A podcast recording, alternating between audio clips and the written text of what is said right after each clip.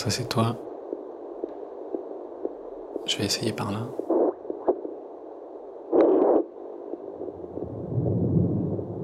Tu l'as entendu?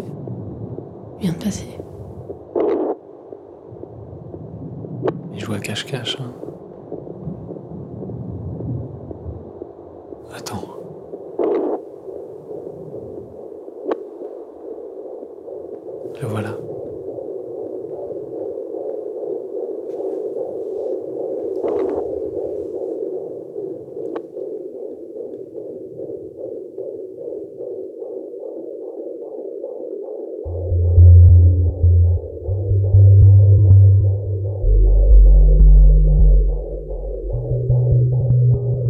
Rêvée des embryons. Une création radiophonique d'Élodie Lélu.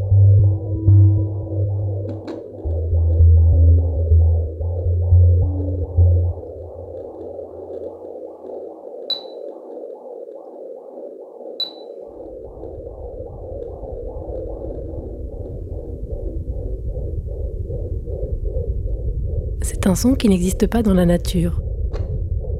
Et pourtant, c'est un son qu'on a longtemps fantasmé. C'est un son qu'on n'aurait jamais dû entendre si on avait laissé la nature faire. C'est un son médical, un son de maternité. On était si heureux de l'entendre qu'on a décidé d'acheter un Doppler fœtal pour pouvoir l'écouter tous les jours et surtout pour ne pas l'oublier.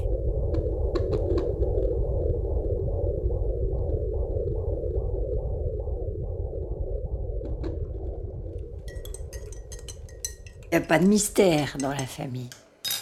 C'est-à-dire qu'il n'y a pas de tabou non plus. Et euh, on a souvent discuté de ça avec ton père. On avait chacun euh, des modèles familiaux bien marqués. Raconte-nous juste, papa, cette histoire de. Enfin, en tout cas, ce que ta mère raconte sur euh, ta conception. Ah ben, ma mère elle racontait un truc assez extraordinaire. hein. C'est que un soir du 14 juillet, euh, euh, mon père avait dû être impressionné par le défilé. Et du coup, euh, le soir, bah, ils ont fêté le feu d'artifice, bien sûr, très très fort. Quoi. Donc, il semblerait que j'ai été conçu le soir du 14 juillet. Puis, puis bon, après, moi, je suis pas particulièrement intéressé par les défilés militaires. hein. Enfin, le 14 juillet, c'est aussi le bal. Enfin, c'est pas, c'est pas que militaire quand même. Ah ben euh, oui, c'est sans doute le bal, quoi. Oui, oui, c'est possible. Mais euh, toi, maman, tu, tu sais euh, où ça s'est fait et, et quand ça s'est fait? Ouais. Mes parents, ils étaient tout jeunes mariés. C'était le premier soir de leur voyage de noces qu'ils passaient à Lourdes, qui est une étrange destination euh, pour un C'est- voyage. C'est, pas très fun d'aller à Lourdes pour euh, ton voyage de. Ouais, mais on y attend des miracles. Et moi, je fus le miracle parce que je ne devais pas arriver. Papa, euh, comme c'était leur première nuit, avait vraiment averti maman que jamais un enfant ne pouvait surgir d'une première relation sexuelle. Et moi, la petite miraculée, voilà, ça amusait euh, beaucoup de monde quand papa racontait ça, parce qu'il le racontait à moi-même et puis à d'autres gens, les amis de la famille connaissaient l'histoire. Et alors pour moi aussi, elle a- enfin, en tout cas, il n'y a, pas- y a pas du tout de mystère sur euh, ma conception, parce que je crois que c'est. On connaît même euh, le jour, non? C'est pas ça? Ah Ouais, le 17 juin à 15h. 1900 81. Et alors pourquoi 15, 15 heures Parce que bah, ton père avait assuré sur son agenda cette partie de l'après-midi. On suivait des préceptes euh, tout à fait euh, précis. Euh, des gens qui avaient fait 68, qui commençaient à se poser des questions sur la conception.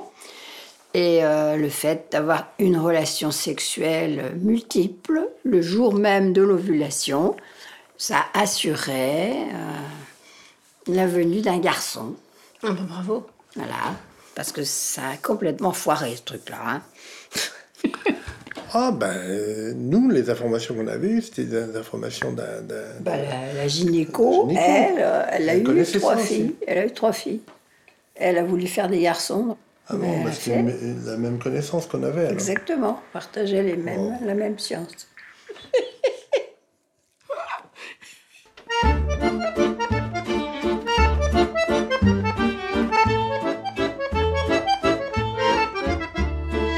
Je ne sais pas dans quelle mesure ces histoires ont influencé nos vies. Mon père est bon vivant, mais ma mère est plutôt anticléricale. Et moi, j'ai jamais vraiment été un garçon manqué. Mais voilà, ces histoires font partie du patrimoine familial et on se les passe de génération en génération. Et maintenant que je partageais avec mon conjoint l'envie de fonder une famille, elle me paraissait plus importante qu'avant.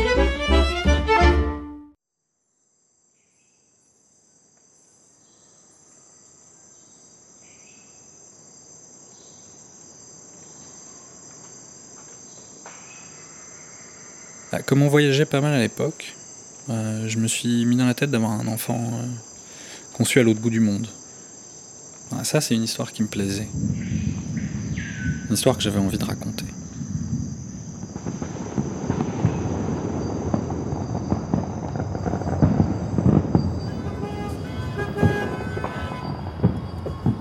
Moi, j'ai rêvé d'un enfant conçu la nuit du Nouvel An. Pas pouvoir dire précisément l'année de sa conception. J'aimais bien euh, ce côté euh, entre deux. Euh,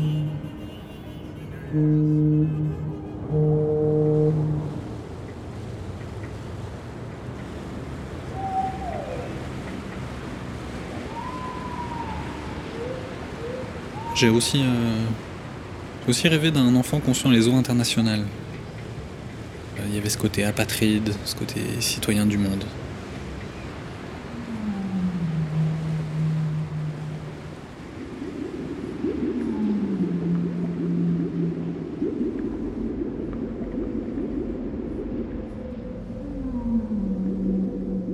Et puis, euh, j'ai rêvé de pas savoir du tout. Je trouvais ça beau, ce mystère.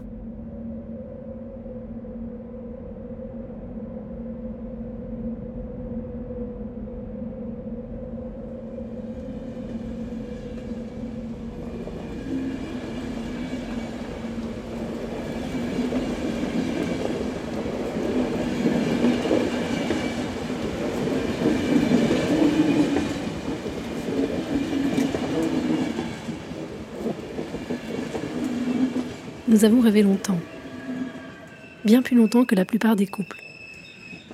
Assez longtemps pour se dire que quelque chose n'allait pas.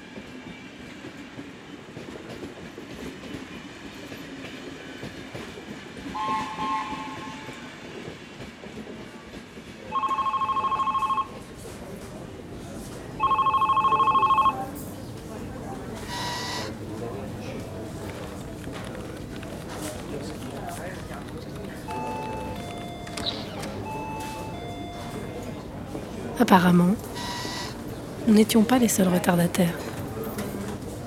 Aujourd'hui, on n'en parle pas trop, mais les services de PMA qui vont, augmenter, qui vont gonfler, ça va devenir quelque chose d'assez courant.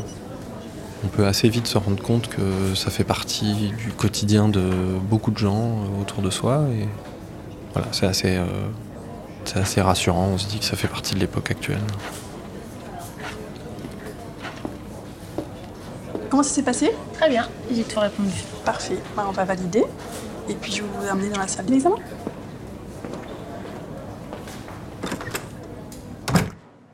On va devoir faire des examens chez les deux membres du couple. Alors, chez monsieur, ben, on va faire un examen qui s'appelle le spermogramme et qui va permettre d'évaluer le nombre de spermatozoïdes, la manière dont ils bougent, donc la mobilité et leur forme. Et puis chez madame, on va faire une prise de sang qui permet de voir différentes choses, entre autres les hormones, et une échographie qui va permettre de voir s'il n'y a pas de problème au niveau de l'utérus et au niveau des ovaires. Est-ce que je peux connaître votre délai d'abstinence? Une semaine Parfait. Voilà, donc euh, pour la procédure, vous passez d'abord aux toilettes si vous devez uriner. Ensuite, vous vous lavez les mains. Donc il y a ici un gant toilette avec du savon, vous lavez bien vos mains, puis vous lavez le pénis, puis bien rincer. Après, vous effectuez le prélèvement par masturbation dans le type stérile que je vous donne ici. Et quand vous avez terminé, vous l'apportez dans notre bureau qui se trouve là-bas au fond du couloir. Voilà, tout à l'heure.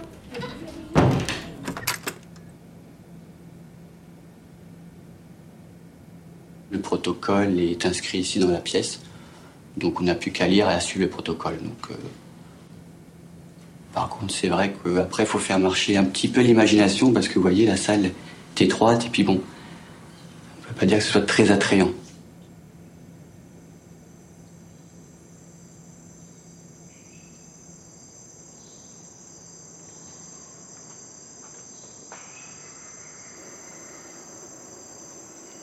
Donc l'utérus qui est là, que vous voyez ici. Et là, on est sur le col. Et on va faire des petits mouvements latéraux comme ça pour voir s'il n'y a pas des structures euh, d'endométriose. Donc ça, c'est les côtés latéraux de l'utérus et il n'y a aucune image qui pourrait évoquer une endométriose. On va pouvoir faire l'examen qui suit en échographie 3D pour pouvoir compter le plus précisément possible le nombre de follicules et voir leur taille. Et vous voyez, là, on a donc euh, en image de synthèse les follicules de l'ovaire gauche. Il y a de ça de fascinant avec la, PMA, c'est qu'on va voir à l'intérieur du, système euh, reproductif, surtout euh, chez la, femme. Et donc on peut voir un peu comment ça se passe. Et puis après, la, science est très avancée, mais c'est toujours étonnant de voir à quel point peut faire des choses qui, qui ne seraient pas euh, accessibles il y, a, il y a encore quelques années. Un enfant a été conçu tout à fait autrement que cela se fait d'habitude, c'est-à-dire hors du corps de sa mère. Entendons-nous bien, la mère a bien porté l'enfant, mais la fécondation, la conception, a eu lieu à l'extérieur, dans une éprouvette. Tout va bien et c'est la maman du bébé du siècle qui parle. Le bébé, c'est mademoiselle Patricia Brown, née dans la nuit du 25 au 26 juillet 1978 à l'hôpital d'Oldham, près de Manchester. Elle pèse près de 2,7 kg à la naissance et elle dort sans aucun doute paisiblement ce soir. Et pourtant, Dieu sait si dans le monde entier, aujourd'hui, cette naissance a fait du bruit. C'est la première fois en effet qu'une femme accouche d'un bébé qui a été conçu dans un laboratoire. Amandine n'est pour l'instant qu'un prénom, mais c'est déjà la petite fille la plus célèbre de France ce soir. 43 heures après sa naissance, vous savez. Même si c'était pas vraiment comme ça que j'avais imaginé la procréation de mon futur enfant, j'étais assez euh, grisée par tous ces exploits euh, scientifiques. Et pour moi, ça n'inaugurait euh, que des succès. Après, euh, avec la réalité des traitements, euh, je pense que tous les fantasmes euh, sont un peu euh, tombés à l'eau.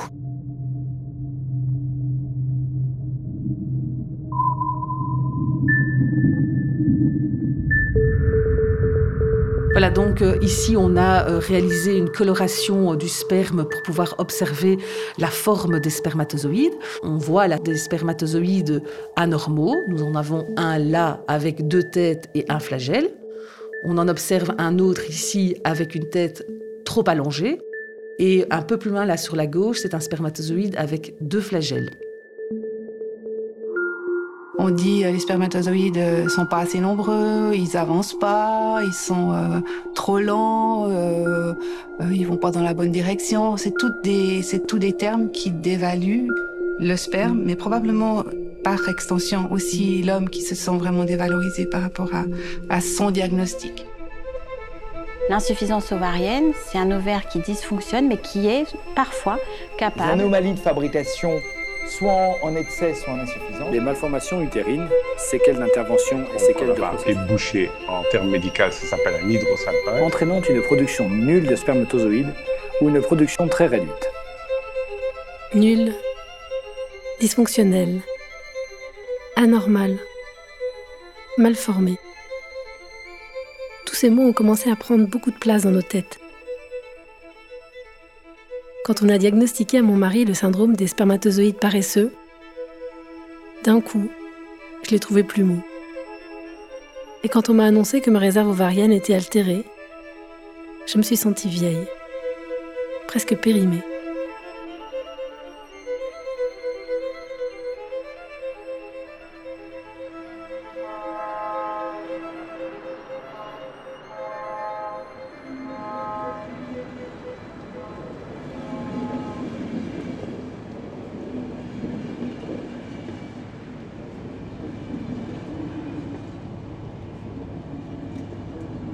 Mon identité, ça l'a changé parce que je suis devenu. euh, enfin, je suis passé dans la case des personnes euh, infertiles, on va dire, en tout cas qui ont des difficultés à se reproduire. Euh, ça amoindrit euh, la virilité, ça amoindrit euh, son estime de soi. Après, je pense qu'il y a une certaine fatalité là-dedans et il faut voilà, prendre la nouvelle et puis avancer, voir quelles sont les solutions.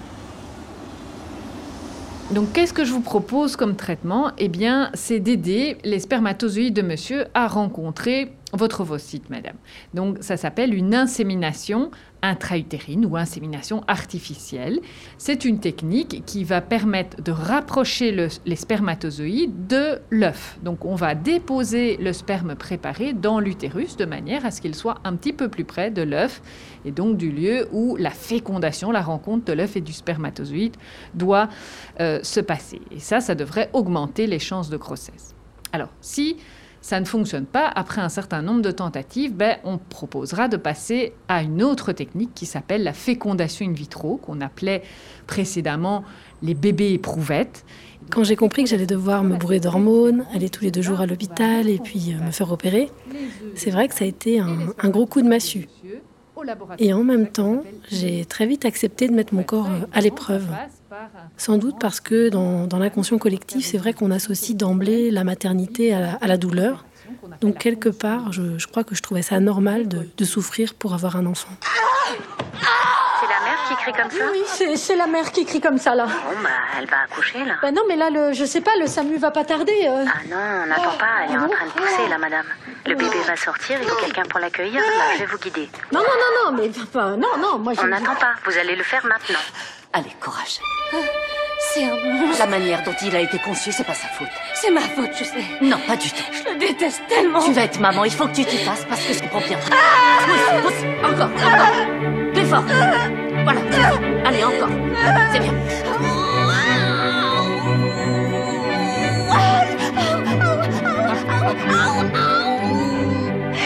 Césarienne par pitié C'est pas trop ça Si, ça l'est, il commence à sortir. Renfoncez-le et ouvrez-moi Pardon, infirmière, c'est vraiment trop tard. Absolument Je t'ai dit que je ne voulais pas vivre ça, Oui, c'est trop oui. bien C'est trop dur T'as pas le choix. T'as qu'à prendre ma place, connard Elle ne pense pas vraiment. Si je le pense C'est rien, on m'a traité de bien pire. Allez, pousse, bordel, pousse C'est maintenant. C'est maintenant Oui, c'est maintenant. Plus fort, pousse Vite, pousse Pousse de pousser, arrête de pousser. Respire, respire. Attention.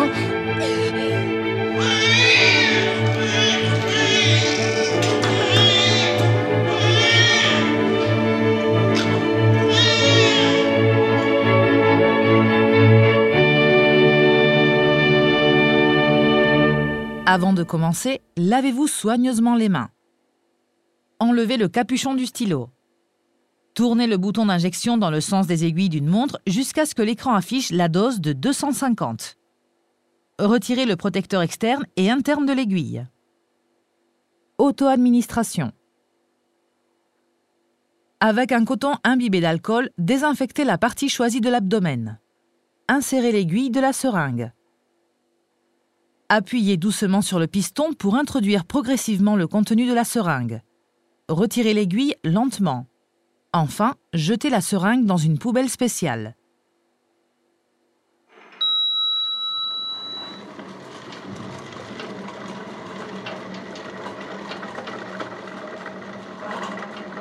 On a commencé les injections d'hormones pour que euh, je fasse le maximum de possible.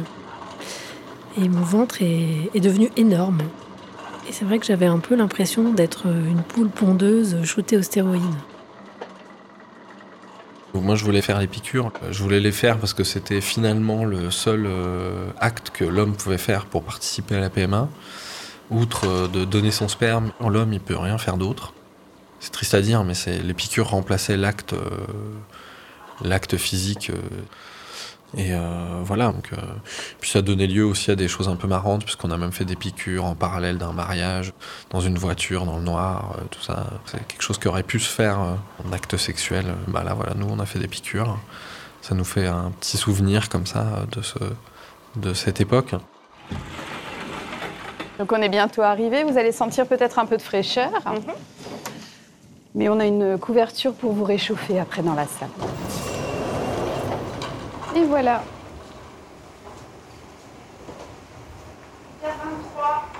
Donc on va vous installer. Donc en fait, on va vous demander de passer sur la table qui se trouve à côté. On va vous aider. Gardez bien le drap sur Voilà, gardez le drap Voilà. sur vous. On va décrafer un petit peu la chemise. On va bien soulever les fesses. Voilà, très bien. Je vais mettre un petit coussin sous votre tête si je...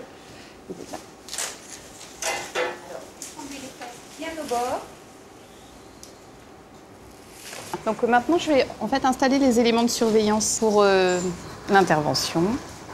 Je vous installe le brassard, attention, de ce côté. Voilà, madame.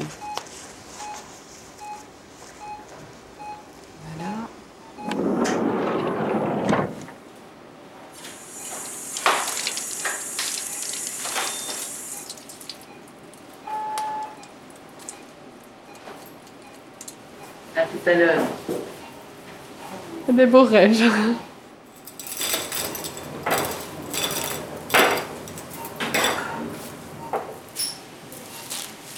Tu pourrais juste tourner un peu l'écran.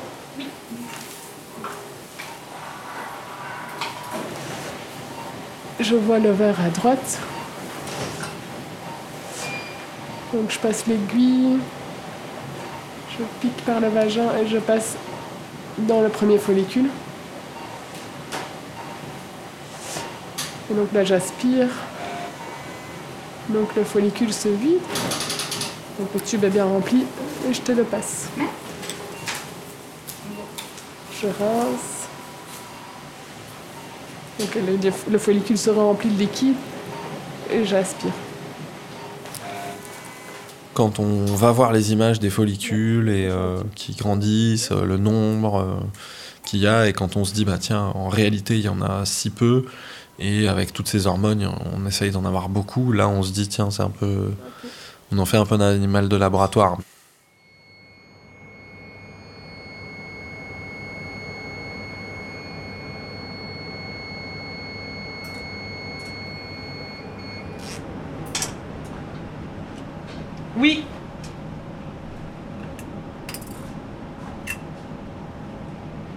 N'observe pas l'ovule, non. Oui. On le voit presque à l'œil nu. Je dis oui.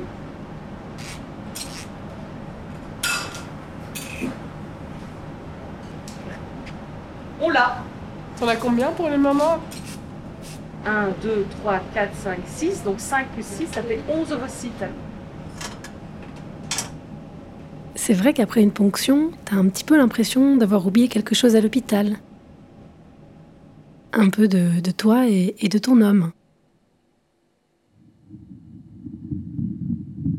Et c'est étrange de se dire que dans ce laboratoire, peut-être un embryon est en train de commencer à se développer, mais loin de ton ventre, loin de toi en fait.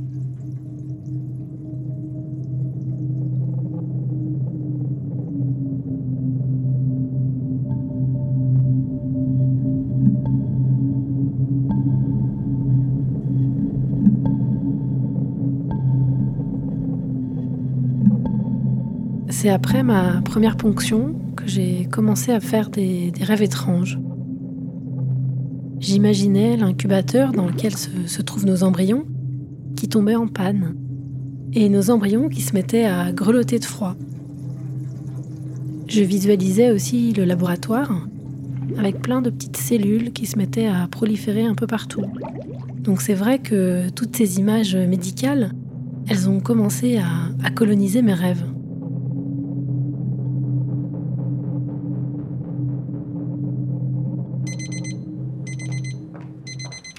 Le moment tant attendu est arrivé. Un de nos embryons était arrivé à maturité et pouvait donc m'être transféré. Donc maintenant, donc on va passer en écho abdominal et sous contrôle échographique, donc on va passer le petit cathéter et puis mettre l'embryon. Tu vois mon cathéter là, le petit point blanc. Donc là, je mets le, le guide. Voilà, parfait. Ici. Hop. Et là maintenant, Je pousse et tu vas. C'est le splouch, comme on dit. Hop, voilà. le, petit, le petit nuage ou le. Moi, je dis le, le splouch, qui est la petite goutte en fait, parce que les embryons, on ne les voit pas.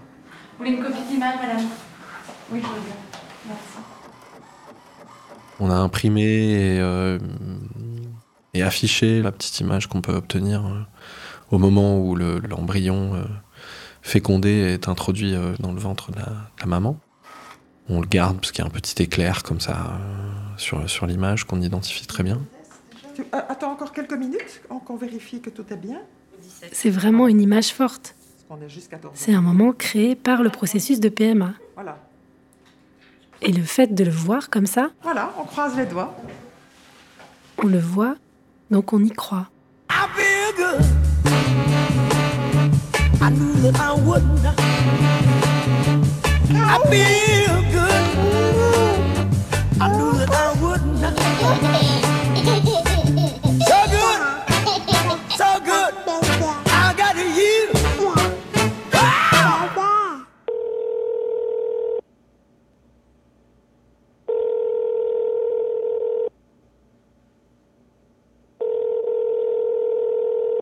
C'est Patricia de la PMA. Bon, vous allez être déçus, c'est négatif. Mais vous pouvez vous réinscrire pour un prochain cycle.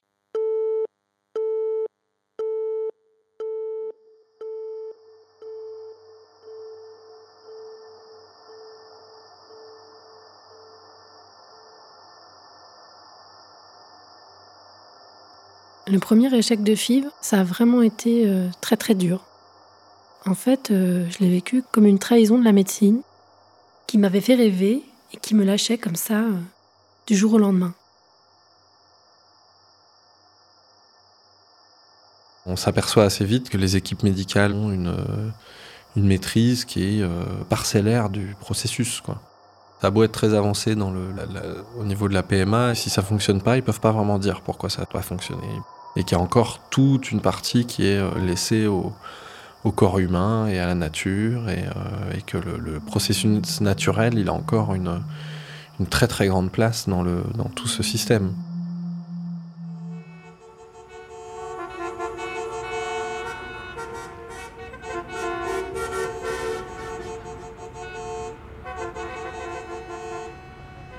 Je vous souhaite à vous tous et toutes, à votre famille et amis, la plus cordiale des bienvenues. Célébrer son mariage est dans la vie de chacun d'entre nous un moment important chargé d'émotions. Oui, le mariage est une aventure du fait que nous ne savons pas de quoi sera fait le lendemain, aucun jour ne ressemblant à l'autre, et que l'amour, l'un pour l'autre, est quelque chose de facile certains jours, mais beaucoup plus difficile à d'autres moments. Et puis, il y a l'enfant qui va arriver. Alors chez vous, c'est déjà fait, Eline est déjà là. Ça va derrière, là, c'est déjà fait. hein, euh. Mais c'est vrai qu'il n'y a rien de plus beau que d'accueillir des enfants issus de votre union, signe de votre amour.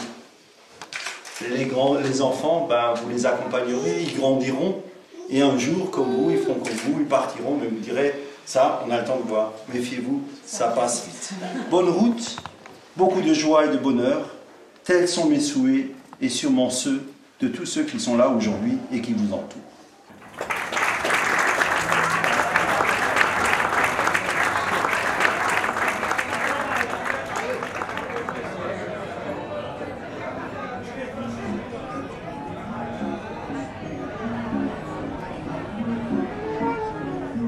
C'est vrai qu'on a un peu évité euh, de, fréquenter nos amis qui avaient des enfants, qui étaient en train d'en avoir, parce que c'était une image difficile à affronter. Euh, On commence à avoir un certain âge, on est ensemble depuis un moment, on est mariés, et on n'a pas d'enfants. Voilà, ça soulève quelques questions. Et comme on cadrait pas euh, socialement dans, ce schéma, voilà, c'est vrai qu'inconsciemment, je pense qu'on a évité toutes ces relations-là en attendant d'avoir des enfants.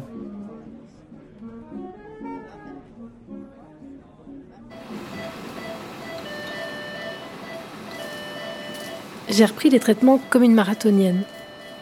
Et c'est vrai que la répétition des échographies, ces images euh, qui étaient censées tout montrer et qui finissaient par ne plus rien montrer du tout, ça a commencé à me peser. J'avais l'impression d'être réduite à l'image de mon utérus, en noir et blanc et en deux dimensions. Bah, disons qu'après plusieurs tentatives, ça nous. Ça finit par nous oppresser, toutes ces images, tout ce parcours médical. Puis euh, du coup, après, on a du mal à se projeter. Quoi.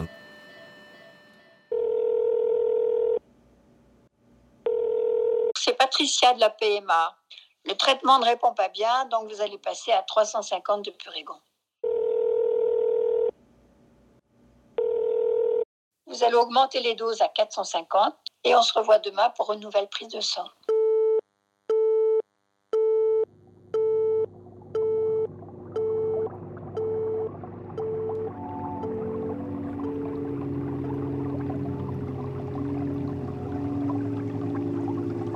Mon corps a commencé à se remplir d'eau. Ce que les médecins appelaient une fuite de plasma. Je risquais la phlébite, la thrombose, l'embolie pulmonaire. On m'a demandé de faire une pause de plusieurs mois.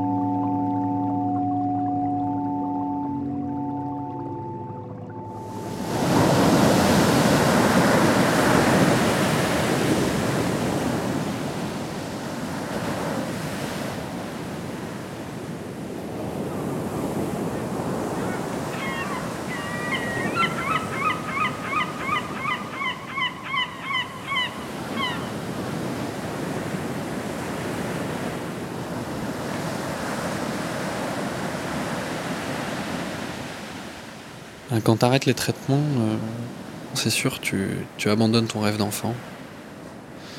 Mais euh, quelque part, tu vas sortir de ce, cet univers médicalisé, on va sortir tous ces médecins, tous ces traitements, et on va pouvoir se retrouver, retrouver une intimité, on va pouvoir se, se reconstruire euh, en tant que couple. Tu retrouves aussi ton corps, à toi, sans hormones, sans piqûres, sans ponction? C'est comme si tu devais réapprendre à connaître ce corps, ce corps qui, qui, était censé donner la vie, mais qui pendant les traitements est, est devenu un ennemi.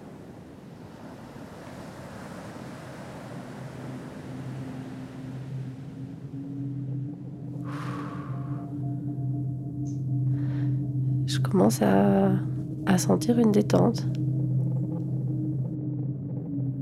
Dans quelle partie du corps tu sens une détente? Plutôt dans les jambes en fait. Je les sens euh, très lourdes. Bien ça. Tu peux étendre cette euh, sensation à l'ensemble du corps en remontant vers euh, ton bassin. Et puis tu portes vraiment ton attention sur euh, ton ventre.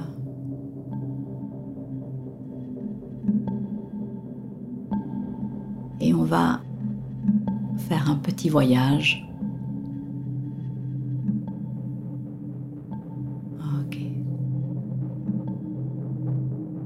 Et nous voilà à l'entrée du ventre et il y a une porte.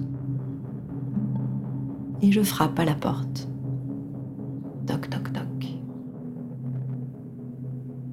La porte s'entr'ouvre et tu es là. Et tu m'invites à entrer dans la pièce où il fait sombre, il fait tout noir. Puis, je te demande si je peux allumer la lumière. Et j'allume la lumière. Un peu comme si apparaît alors une petite flamme, comme un, un feu de cheminée. Tu peux entendre le feu qui crépite. Regardez les flammes qui réchauffent la pièce, qui réchauffent ton ventre.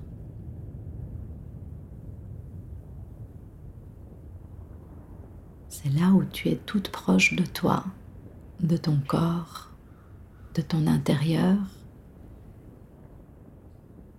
C'est là où tu te rends disponible pour le projet, pour ton projet bébé.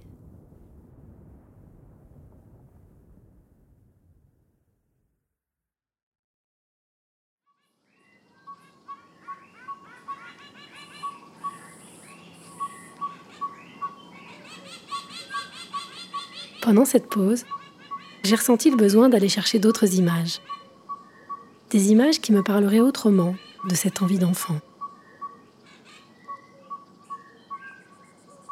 Dans la tribu des Imba, en Namibie, la date de naissance d'un enfant est fixée non pas au moment de sa venue au monde, ni à celui de sa conception, mais au jour où l'enfant est pensé dans l'esprit de sa mère. Alors elle se rend dans la forêt. Elle s'assoit sous un arbre et elle écoute, jusqu'à ce qu'elle finisse par entendre la chanson de l'enfant. Elle revient alors au village et apprend cette chanson au père de son futur enfant. Tous les deux font l'amour en chantant, et lorsque l'enfant naîtra, c'est avec cette musique qu'on le bercera. Alors, j'ai cherché ma musique à moi.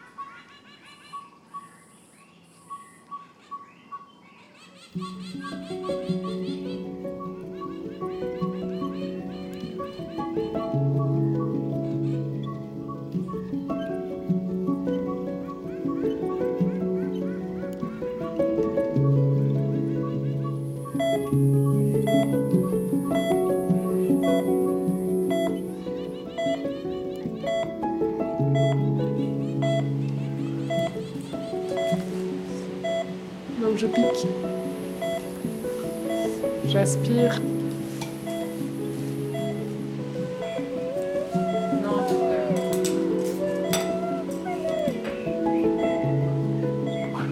Je rince encore une fois.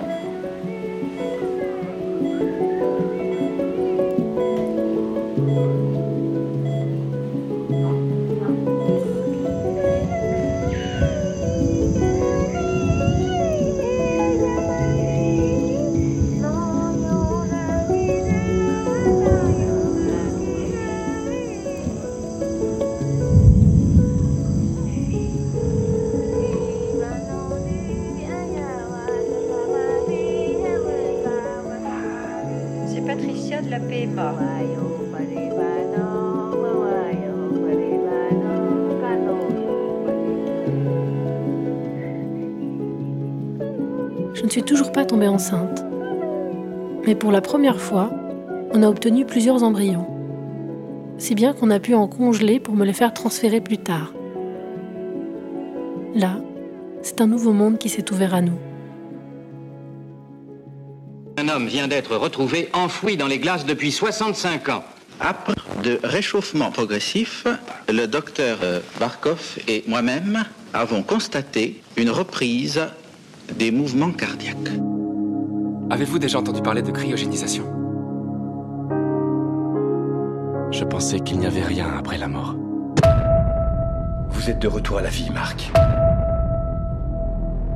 Vous pouvez vous voir? Sentez-vous vos membres? Après 120 ans d'hibernation, nous devions nous réveiller dans un nouveau siècle, une nouvelle planète. Bah, moi, je suis amateur de science-fiction, donc euh, la cryogénisation, euh, ça faisait partie de mon imaginaire déjà, mais euh, la cryogénisation en PMA, c'est devenu vraiment du concret. Se dire qu'on peut arrêter la vie à un moment et qu'elle puisse reprendre quelques années plus tard, c'est quelque chose d'assez fou. Je trouve ça intéressant aussi d'avoir pu vivre cette expérience.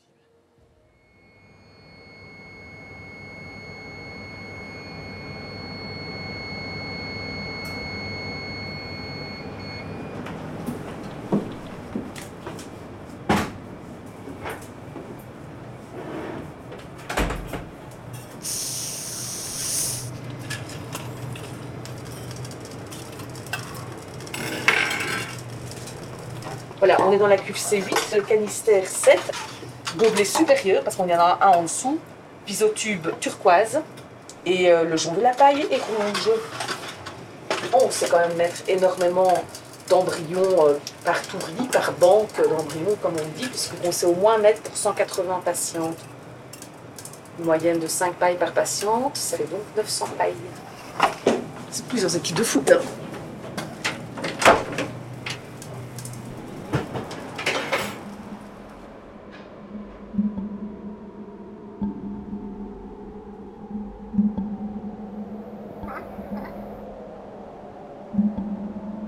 Même si tes embryons sont congelés à moins 96 degrés, assez vite tu, as envie de les nommer. Alors pour nous, ça a été des, des noms de glace. Ben Jerry, Michel Augustin, Mr. Freeze. Mais voilà, on trouvait ça quand même mieux que de dire la paillette 3, 5, 7, 8, 9, F7. Il y avait quelque chose de, de plus intime qui nous liait à eux.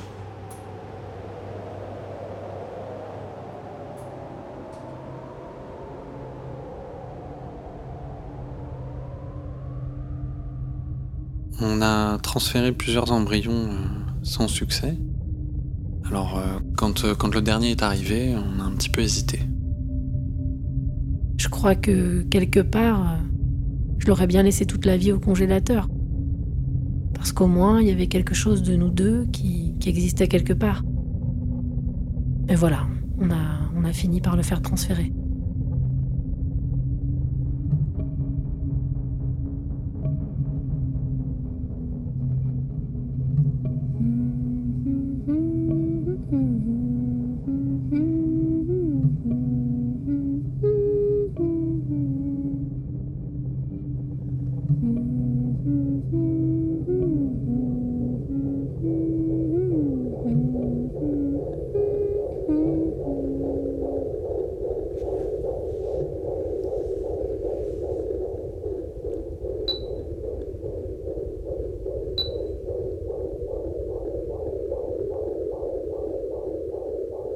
70 mm de la tête aux fesses, donc quasiment 10 cm avec les jambes.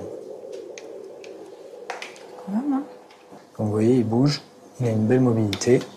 On va avoir une activité cardiaque ici. Donc la fréquence cardiaque est bien régulière. Et il y a une bonne contractilité myocardique. Les deux artères au niveau du cordon ombilical. Le rythme qui est bien régulier, pas de trouble du rythme. Et ça, c'est la clarté nucale. Quel est le début de la vie en fait? Est-ce que le début de la vie c'est l'embryon euh, Est-ce que c'est l'embryon fécondé? Est-ce que c'est euh, le, moment où euh, cet ovule fécondé s'attache au corps de au corps de la maman et commence à être nourri par la maman? Est-ce que c'est l'accouchement? Voilà, ça pose des questions où beaucoup de gens vont avoir des avis différents. Moi, pour ma part, en tout cas, enfant qui justement est passé par le congélateur pendant, je pense, deux ans, quelque chose comme ça.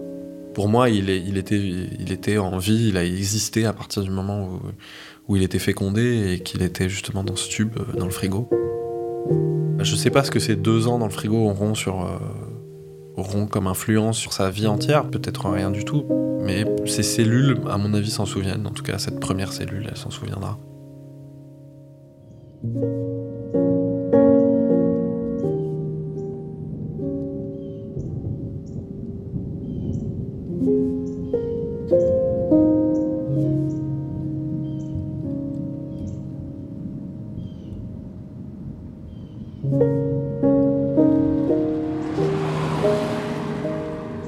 Notre enfant est arrivé plus vite que prévu. J'ai juste eu le temps de prendre mon enregistreur et de filer à la maternité.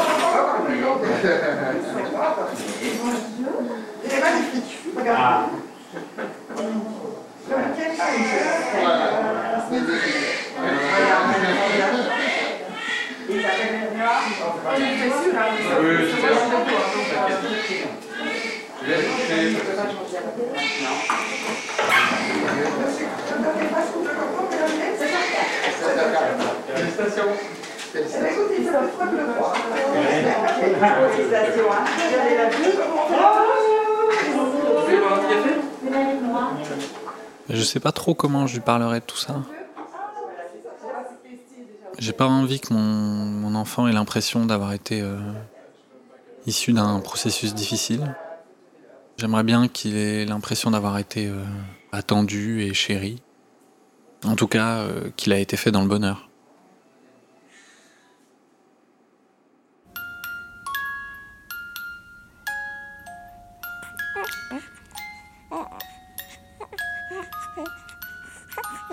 J'ai eu besoin d'aller retrouver ses mains.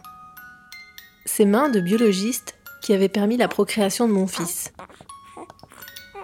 Est-ce qu'elle aussi l'avait fait dans le bonheur?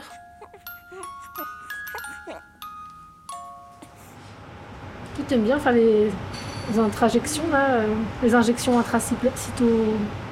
Je sais même pas dire. Ah, intracytoplasmique. Cytoplasmique. C'est reposant, c'est zénifiant. Euh, quand tout fonctionne bien. Et quand l'ambiance dans le labo est détendue, comme ça l'est souvent, il faut être patient aussi. Donc là, j'installe les pipettes pour la micro-injection.